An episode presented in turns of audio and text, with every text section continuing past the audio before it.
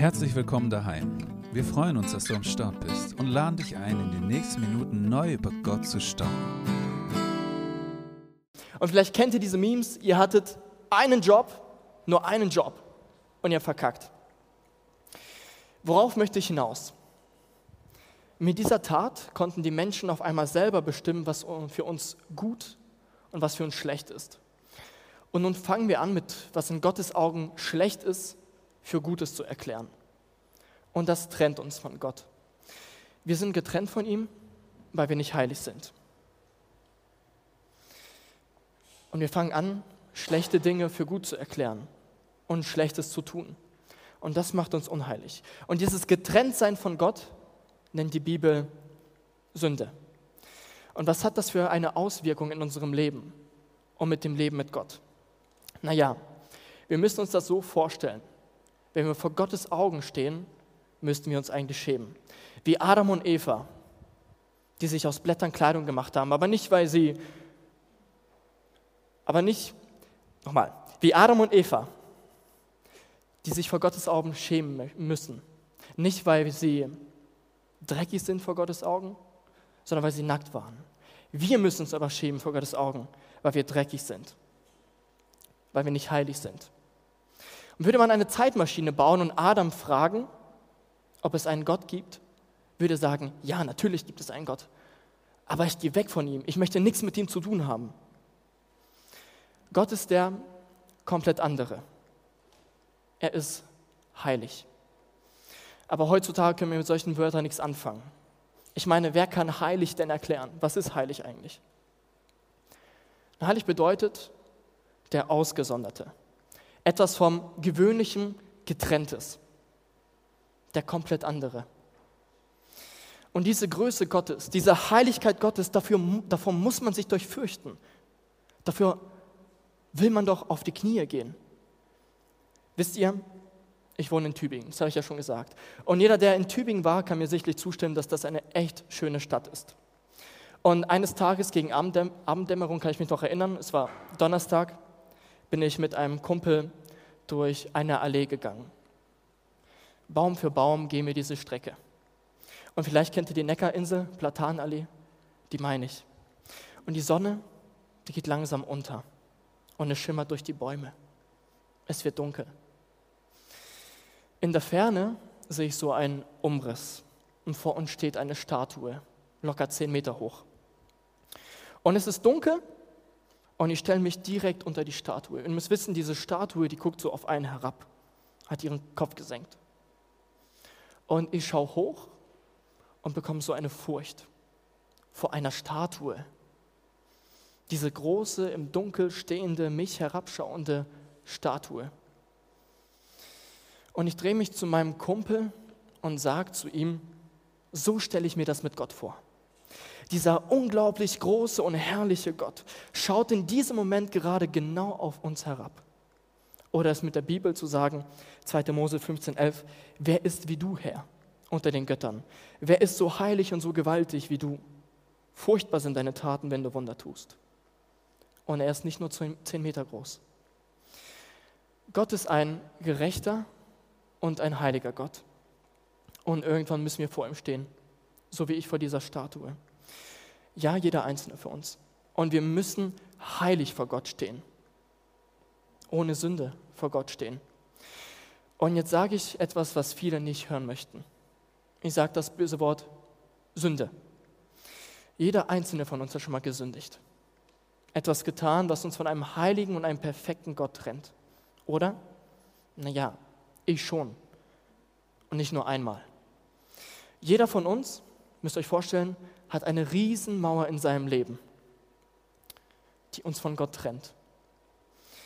Und jeder von uns hat sich schon mal, sicherlich schon mal gelogen.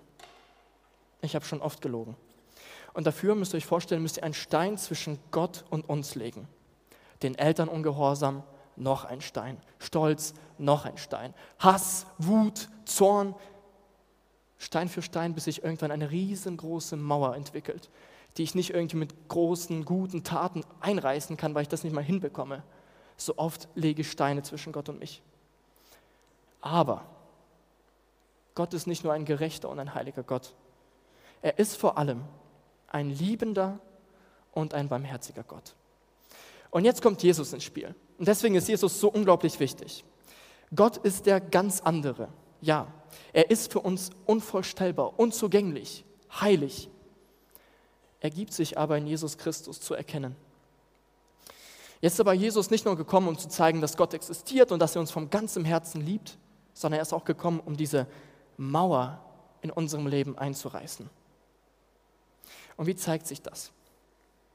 Und die Bibel spricht von Jesus, dass er ein Heiliger, ein Gerechter ist, der, der das Leben bringt. Und da lese ich aus Apostelgeschichte 3, 14 bis 15. Ihr könnt gerne mitlesen. Apostelgeschichte 3, 14 bis 15. So.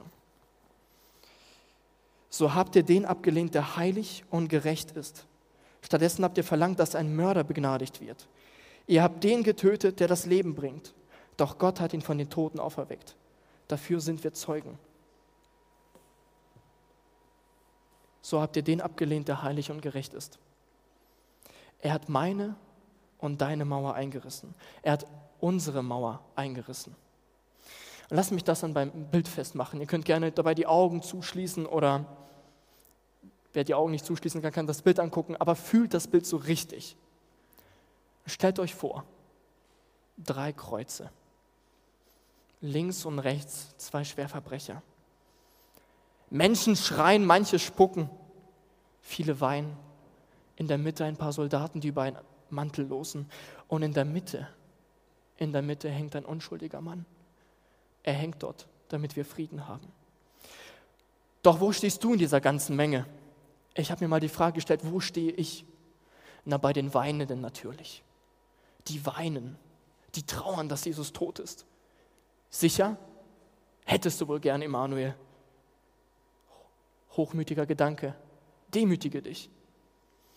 Ich bin der, der geschrien hat, kreuzigt ihn, kreuzigt ihn.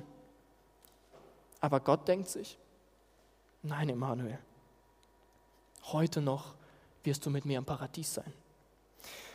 Meine Lieben, wer bin ich in dieser ganzen Geschichte? Wer sind wir in dieser Geschichte? Wer sind wir als Christen in dieser Geschichte? Und jetzt Wahrheit, die weh tut, die richtig krass in mein Leben eingeschlagen hat. Wir sind der Schwerverbrecher neben Jesus. Und jetzt lese ich aus der Bibel, hört gut zu. Lukas 23, 39 bis 43.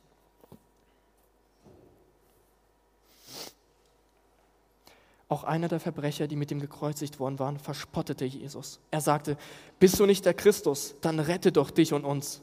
Aber der andere wies ihn zurecht, fürchtest du doch nicht einmal Gott? Dich hat doch dieselbe Strafe getroffen wie ihn. Wir werden zu Recht bestraft und bekommen, was wir verdient haben. Aber er hat nichts Unrechtes getan. Und zu Jesus sagte er, Jesus, denke an mich, wenn du in dein Reich kommst. Jesus antwortete, Amen, das sage ich dir. Heute noch wirst du mit mir im Paradies sein. Ihr könnt die Augen öffnen, wer die Augen noch zu hat. Jesus sagt, heute noch wirst du im Paradies sein. Jesus hängt da wegen mir. Aber wozu das Ganze? Jesus sagt, du schaffst es nicht von alleine. Du schaffst es nicht von alleine, diese Verbindung mit Gott wiederherzustellen. Du schaffst es nicht von alleine, wieder heilig zu sein. Du schaffst es nicht alleine, diese schwere Last zu tragen. Lasse mich dir abnehmen. Nicht wie Matheunterricht. Man versteht eine Aufgabe nicht und stattdessen, dass man ja, Hilfe bekommt, lädt der Mathelehrer dir nur noch mehr Buchstaben, nur noch mehr Zahlen auf den Kopf und du wirst einfach noch verwirrter und machst nicht besser. So was bei mir zumindest. Ich war echt richtig schlecht in Mathe. Und so fühlt es sich echt oft im Leben an. Aber Jesus macht es genau andersrum. Er sagt, ich helfe dir ich nehme es dir sogar ab, als ob Hilfe nicht reicht. Er macht es sogar noch für dich. Die Bibel spricht deutlich, der Lohn der Sünde ist der Tod. Und Jesus sagt, ich trage diesen Lohn. Ich sterbe für dich. Ich sterbe statt dir dort am Kreuz. Eigentlich hättest du das verdient. Aber ich übernehme die Rechnung dafür. Ich übernehme die Rechnung dafür. Durch Jesu Tod wird unsere Mauer eingerissen, wird unsere Heiligkeit wiederhergestellt und wir können vor Gott treten, ohne uns zu schämen. Wisst ihr, wie Paulus seine Briefe beginnt? Er begrüßt die berufene Heilige. Und ich übertrage mal den Bibeltext, Römer 1, 6 bis 7. Ich habe den auch hier mitgebracht. Ich übertrage den ein bisschen. Auch ihr gehört zu diesen Völkern und seid von Jesus Christus berufen. An alle in Rom, sagt er. Ich füge hinzu, an alle in Filderstadt, alle in Bernhausen, alle in Silmingen, alle, in, die gerade den Podcast hören, ach was, alle auf dieser Welt, die von Gott geliebt werden und zu Heiligen berufen sind. Ich wünsche euch Gnade und Frieden von Gott, unserem Vater und von dem Herrn Jesus Christus, die von Gott geliebt werden und zu Heiligen berufen sind. Jesus sagt zu uns, seid auch ihr heilig. Johannes 17, Vers 19. Und ich heilige mich selbst für sie, damit auch sie geheiligt seien. In Wahrheit. Er sagt, ich war's. Ich war heilig. Aber jetzt seid auch ihr dran. Ich lese aus der Bibel 1. Petrus 1, 14 bis 16. Und da steht, ihr seid doch gehorsame Kinder. Lasst euch nicht von Begierden beherrschen, wie früher, als ihr noch unwissend wart. Vielmehr sollt ihr in euren ganzen Lebensführung heilig werden, so wie der heilig ist, der euch berufen hat. In der heiligen Schrift steht, ihr sollt heilig sein, denn ich bin heilig. Wir sollen auch anders werden, heilig werden, Jesus ähnlicher. Und das ist das ganze Motto der biblischen Heilsgeschichte. Heilig werden. Gott sagt, ich bin heilig. Darum sollt auch ihr heilig sein. Die Heiligkeit Gottes existiert schlecht einfach nur für sich selbst. Er möchte sie mit uns teilen. Genauso wie er seine Liebe mit uns teilt. Wisst ihr, wir leuchten nicht von uns selbst aus. Ein Mensch wird erst heilig, wenn Gott ihn angenommen hat, wenn er ihn zu sich nimmt, ihn heiligt. Und das macht, das macht Gott mit uns. Er nimmt uns an. Er hat uns, uns angenommen. Er beleuchtet uns. Er heiligt uns. Er reinigt uns. Jesus sagt, ich nehme dich an. Ja, als ich dort am Kreuz hing, habe ich Ja zu dir gesagt. Dort am Kreuz. Und wir dürfen seitdem fröhlich singen. Vielleicht könnt ihr dieses Worship-Lied, da heißt es, dort am Kreuz gab die Liebe alles hin. Durch das Kreuz kann ich deine Gnade sehen. Du hast mich erlöst. Der Tod ist besiegt. Nichts kann dich trennen von dir, weil du mich liebst. Aber sind wir vollkommen heilig? Ja und nein. Und jetzt wird es kompliziert.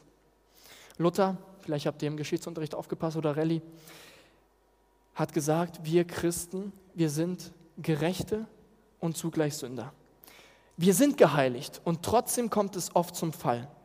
Aber jetzt wird es wichtig, denn hinfallen, hinfallen, das ist menschlich.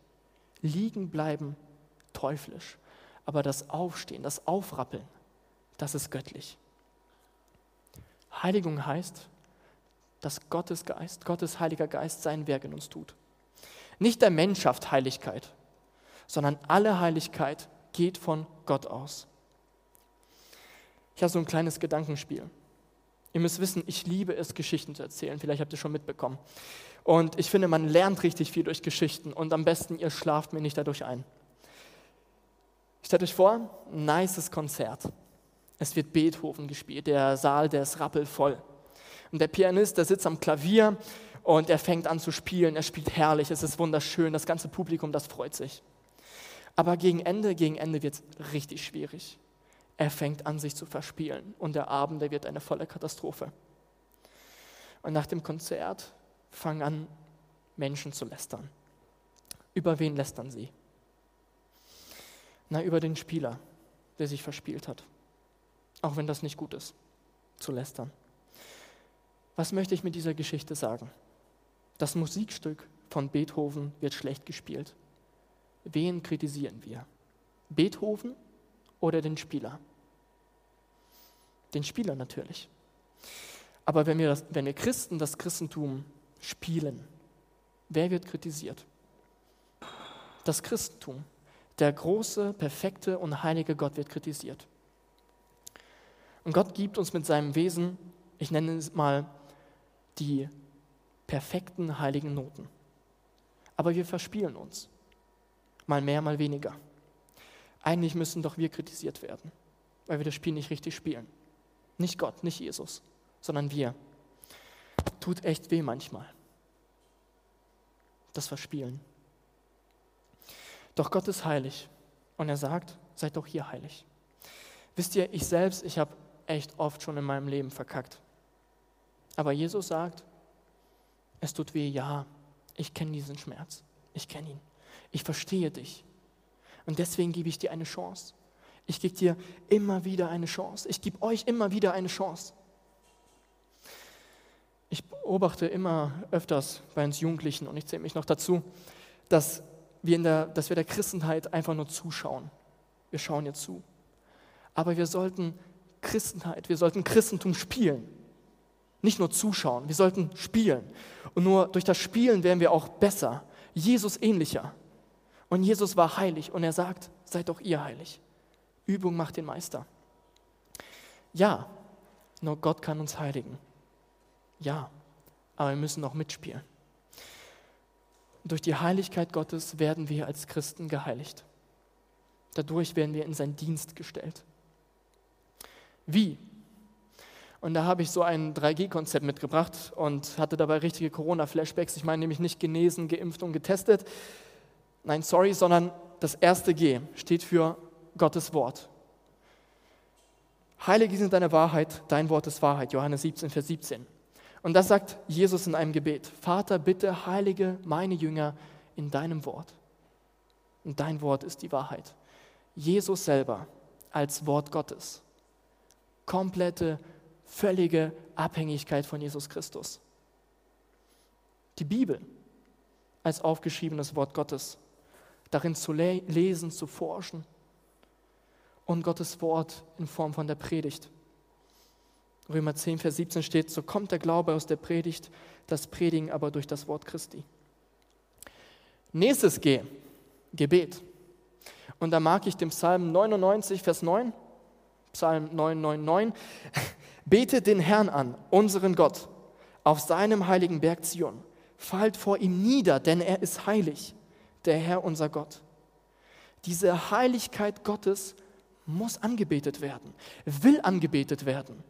So viele verehren irgendwelche Fußballstars, irgendwelche Popstars, irgendwelche Sänger, Schauspieler, aber den allmächtigen Gott, den heiligen Gott, wann hast du das letzte Mal gebetet? Ich meine, so richtig, so richtig auf den Knien macht man nicht mehr heutzutage, oder? Wann hat man denn Zeit für sowas? Und ich spüre das auch in meinem Leben, dass mir alles Mögliche in den Weg kommt und mich davon hindert, mit Gott in Connection zu sein, auf einer Linie mit ihm zu sein, im Gebet. Alles Mögliche möchte mich von dieser Gemeinschaft mit Gott trennen.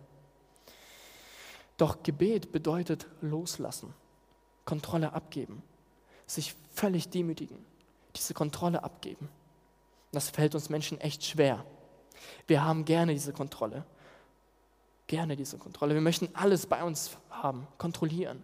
Vertrauen, ja, glauben, Vertrauen ist gut, aber Kontrolle ist besser. Wir möchten alles im Gericht haben.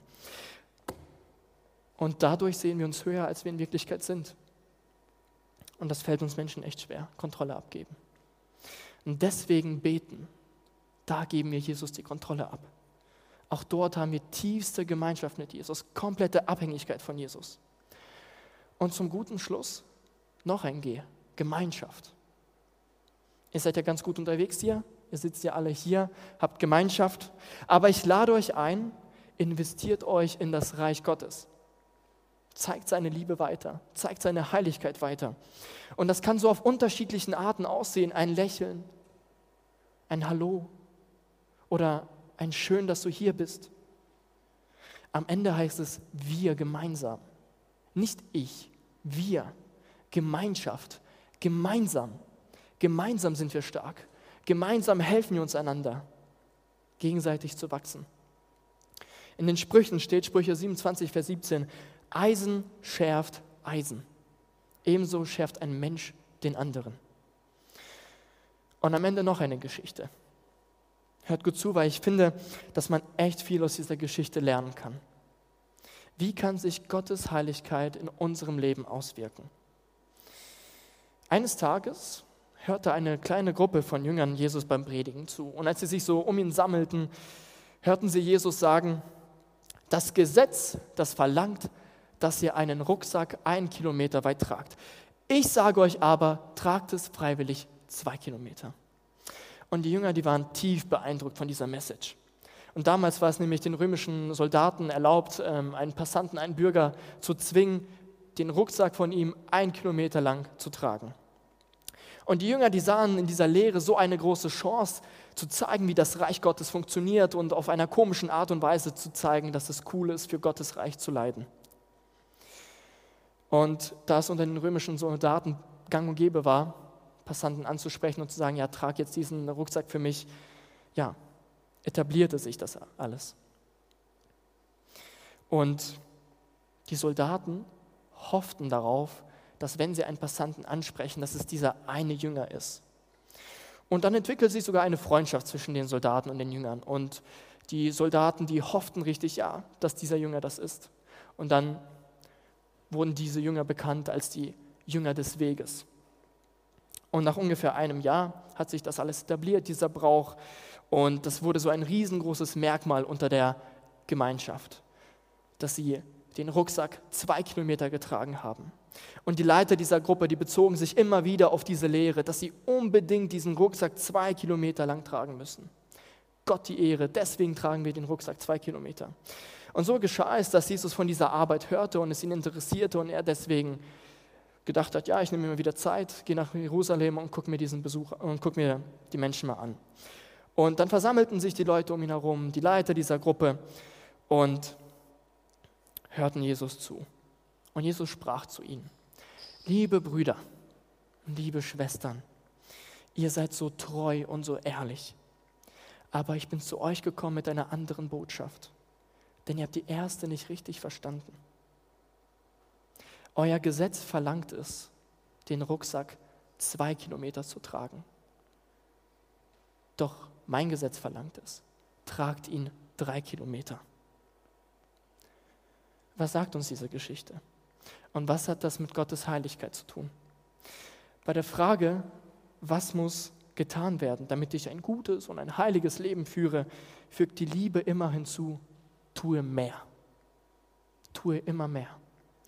Die Geschichte versucht uns eine einzigartige, radikale Art der Liebe zu zeigen, die sich im Leben Jesu, in der Liebe Jesu zum Ausdruck kam. Denn er verkörpert eine Liebe, eine Heiligkeit, die weit über das hinausgeht, was wir uns vorstellen können. Die weit über das hinausgeht, das uns ein Gesetz geben kann. Er führt ein strahlendes, revolutionäres Leben, immer danach streben, treu und gerecht dem Gesetz zu sein, aber auch mit der Einstellung, es immer wieder zu übertreffen. In dem Sinne, lass uns an der Heiligkeit Jesu Vorbild nehmen und ihm nacheifern. Denn Gott möchte seine Heiligkeit nicht für sich selbst behalten sondern er möchte sie uns mit uns teilen. Amen. Wenn du mehr über Heimwärts wissen willst, klick dich auf heimwärts.net, schau bei Instagram unter Heimwärts Filderstadt rein oder besuch uns einfach im Gottesdienst in der Johanneskirche in Filderstadt-Bernhausen. Guck doch mal rein.